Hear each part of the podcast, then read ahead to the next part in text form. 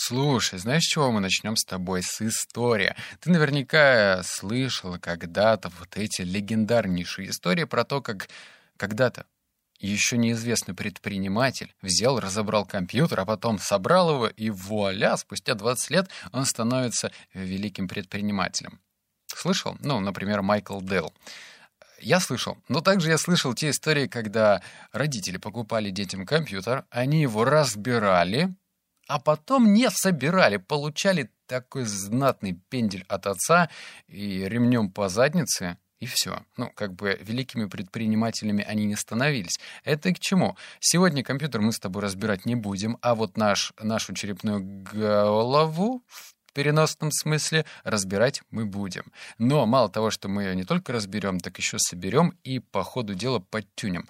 Ну, надеюсь, подтюнем, потому что я выписал 6 пунктов, и они непростые. Ну, точнее, вот четыре такие простые, а вот пятый, шестой мне особенно нравится, так что обещаю, что мы не просто разберем, но еще и соберем до конца.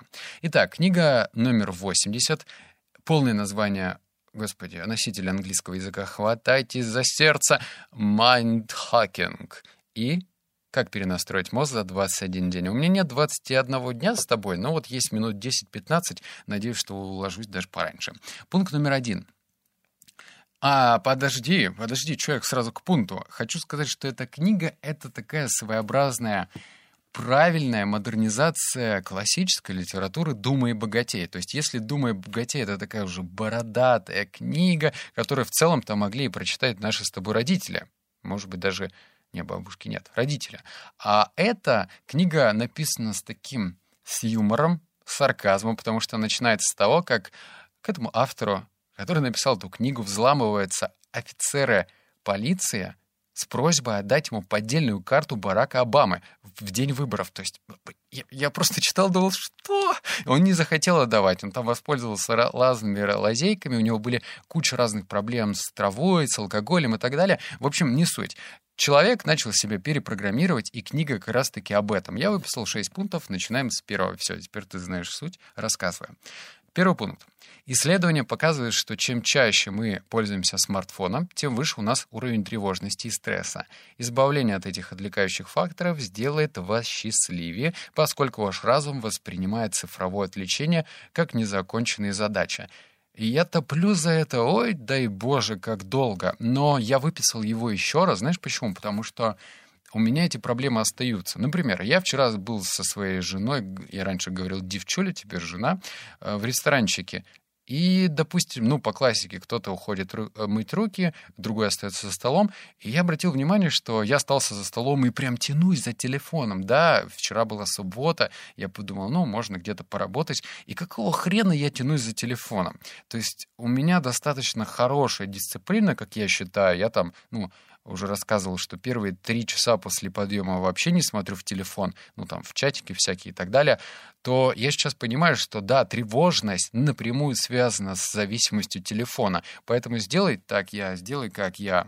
Старайся э, абстрагироваться до той поры, до которой это возможно. То есть я понимаю, что если твой заработок напрямую связан с онлайном, то постарайся проанализировать свой день и понять, где ты можешь безболезненно этот телефон отодвинуть на дальнюю дистанцию, не лезь к нему. Это правда сделает тебя счастливее и меньше ты будешь нервничать. Пункт номер два. Метод «взгляд со стороны». Спросите себя, если бы с такой проблемой столкнулся другой человек, что бы я ему посоветовал. Но, опять же, тут нужно пофантазировать, а даже не пофантазировать, а иметь такую нехилую фантазию. Автор рассказывал, что вот представь, у тебя проблема. Ну, например, у тебя долгов на 50 миллионов рублей. И ты такой, «М, что делать? Что, что мне делать? То есть, конечно же, можно уйти в крайность, запить, забухать. И вообще грустненько у меня тут кот под ногами ходит, и это нормально ламповая атмосфера. Так вот, автор советует, что нужно представить, а как бы с этой проблемой э, справился кто-то из великих для тебя людей. У каждого у нас есть свои кумиры отчасти, может быть, для тебя это там какие-то определенные бизнесмены. И здесь нужно представить, как бы с этим справился, например, Билл Гейтс. Вот. Не переиграйся с этим инструментом, потому что, мне кажется, реально можно заиграться. То есть представлять, как Билл Гейтс ходит по этой комнате и такой размышляет, ну, я бы сделал это, или я бы сделал то. Понятное дело, что пока ты не начнешь это использовать на практике, ты не поймешь, работает это или нет. Поэтому постарайся, наверное, отбросить вот эти предрассудки на этот счет, что это попахивает какой-то шизофренией и таким нехилым раздвоением личности, но просто попробуй. Я лично попробую. Ну, если у меня будет какая-то суперсерьезная проблема, я попробую. Так что поделился с тобой пунктом номер два.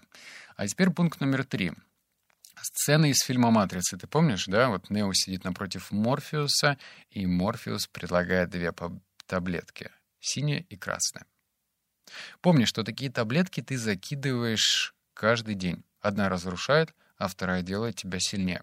Я не рассматривал так проблему, правда. На самом-то деле каждый день мы что-то допринимаем. И если в нашей жизни, ну точнее в текущем дне больше разрушительных моментов, то считай, что с самого утра ты так проглотил огромнейшую таблетку раздора.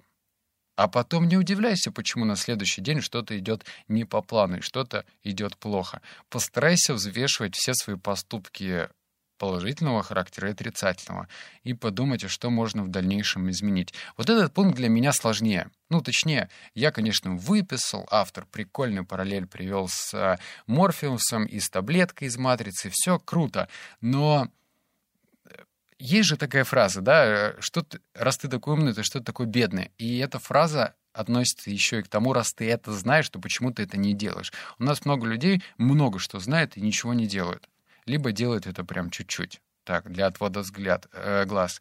Так и ты, давай-ка мы с тобой подумаем, что мы делаем, блин, такого, что нас разрушает и делает слабее. А что делает сильнее? И вот то, что делает сильнее, нужно делать чаще, гораздо чаще. Пункт номер четыре. Пятиминутное перепрограммирование сознания. Э, в 16.00 я погружаюсь на пятиминуточку, которая делает меня лучше. По поводу перепрограммирования. Если ты, ну, опять же, параллель автора с компьютером, если ты помнишь былые времена, когда были очень медлительные компьютеры, и раньше ну, если у тебя точно так же, как у меня был, ну, далеко не сильный компьютер, такой слабенький, который медленно грузился, то для того, чтобы решить проблему с тормозами, нужно было сделать две вещи. Первая вещь самая простая — перезагрузить компьютер. Самая простая. И вторая, если ты уже более продвинутый, нужно было поставить специальную программу и прочистить реестр, регистр, в общем, там, программа, которая освобождала оперативную память. Здесь то же самое. Можно пойти по первому пути. Мы перезагружаем компьютер. Как это сделать? Нужно взять, выделить пятиминуточку. Тут ты не успеешь а, отмазаться и сказать, ну что, мне нет столько времени. Если ты хочешь перезагрузиться, а перезагрузка нужна каждому, потому что какой объем информации на нас вообще сливается каждый день.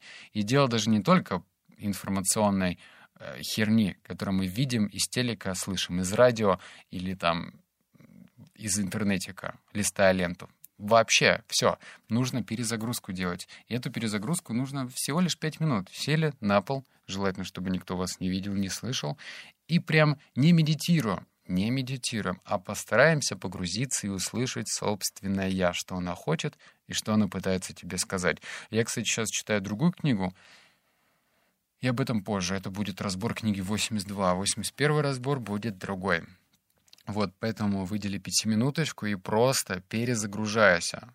Концентрируйся на дыхании. Не нужно называть это медитацией, если тебя это отпугивает. Пункт номер пять. Он побольше, но он мне нравится. Вот и слушай. Теория Скотта Адамса. Как 15 записей на дню творят чудеса. Пиши, еще раз пиши то, что ты хочешь достичь. Когда вы ежедневно повторяете свои цели, то соответствующим образом настраиваете свое ожидание и начинаете видеть ситуацию в ином свете.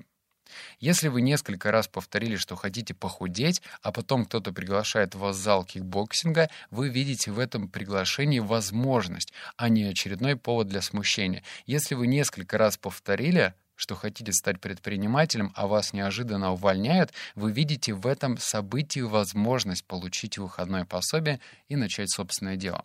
Почему мне этот пункт особенно понравился? Речь не про, э, типа, не про какие-то мантры, не про то, что нужно превращаться в фанатика и каждое утро «я стану миллиардером, я стану миллиардером по 15 раз на день». Нет, не про это. Речь про то, что когда ты это делаешь, то ты начинаешь думать, что все, что с тобой происходит, это знаки. Вот про что речь. То есть, а, если ты помещаешь свое нынешнее состояние в будущее, ну, пишешь про то, что уже что-то случилось, например, там, я переехал в Европу, я переехал в Европу, я переехал в Европу, 15 дней на дню, господи, главное, никому об этом не говори, и потом раз, и что-то в интернете тебе, ты что-то увидел, какой-нибудь баннер, где пишется про то, что в Европе ты там, не знаю, можешь зарабатывать на своей работе, где ты сейчас живешь, в Новокузнецке, например, там, в Германии, в 15 раз больше. И ты такой, опа, знак.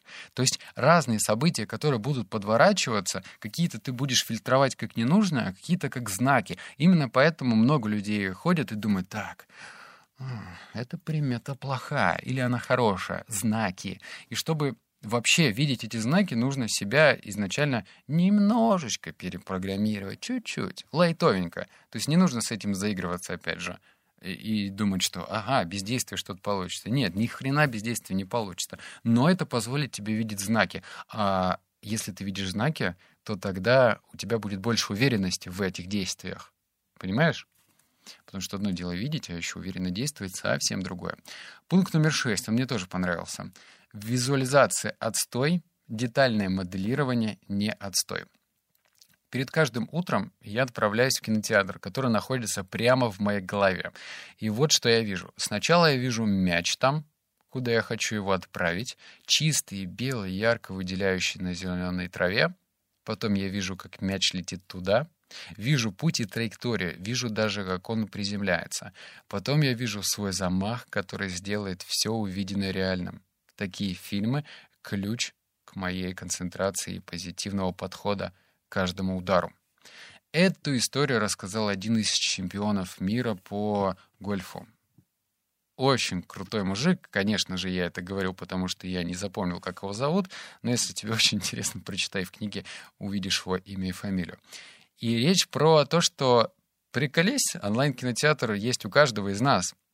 Да, у кого-то он хуже, у кого-то лучше, а кто-то живет и даже об этом не догадывается. Он думает, ну, чё, чё, голова нужна, чтобы кепку носить или шапку, когда холодно.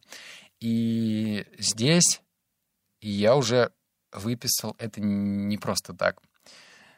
Наверное, года два назад я читал книгу про то, как, по-моему, Марк Фелипс или как-то так звали э, чемпиона по плаванию, он получил там охерительное количество медалей, но просто какой-то феномен.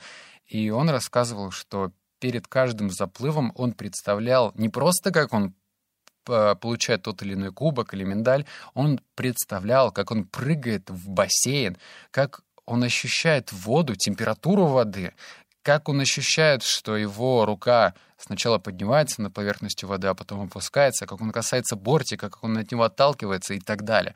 То есть такое моделирование, которое, ну, как ты видишь, результативное. И вот, что я тебе хочу еще рассказать. Напоминаю, не обязательно идти в магазин электроники и покупать кинотеатр.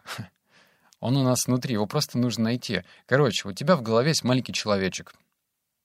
Этот маленький человечек ходит, ходит по голове и что-то ищет.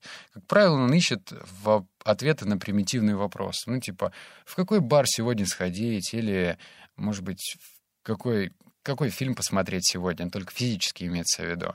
Или что подарить на Новый год.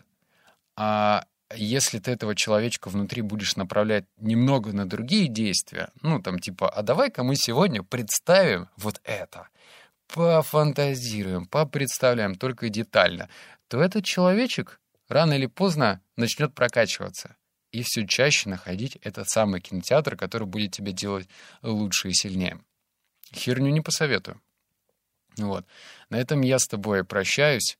Надеюсь, что мой фейловый выпуск нового подкаста «Уже не бомж, еще не баффет». Ты так это э, в прямом смысле понял, что первый блин комом. Запись ужасная. Я купил профессиональный микрофон, начал делать все, ва, фам, фам, фам. В итоге какой-то, ультразвук записался. Короче, я, мне просто настолько было стыдно, что мам, не горюй. И мне написало огромное количество людей — Но, кажется, я уже отобрал человека, с которым буду работать. Поэтому пока 99... Нет, ну да, 95%, что я буду работать с одним человеком по этой системе. Но это не значит, что ты не можешь за этим наблюдать. Впереди что-то грандиозное. Поэтому обнял, поцеловал, заплакал. Услышимся в следующем обзоре. Пока.